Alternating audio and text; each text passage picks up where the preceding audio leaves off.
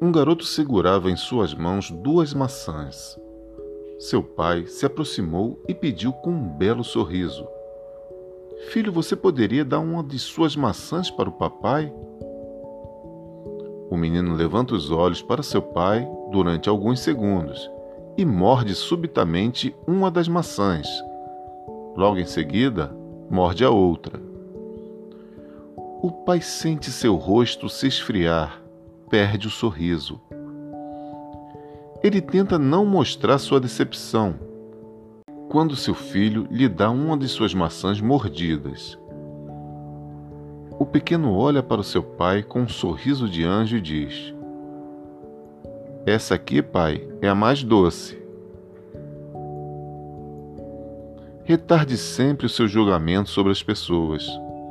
Dê aos outros o privilégio de poder se explicar. Mesmo se a ação parece errada, o motivo pode ser bom.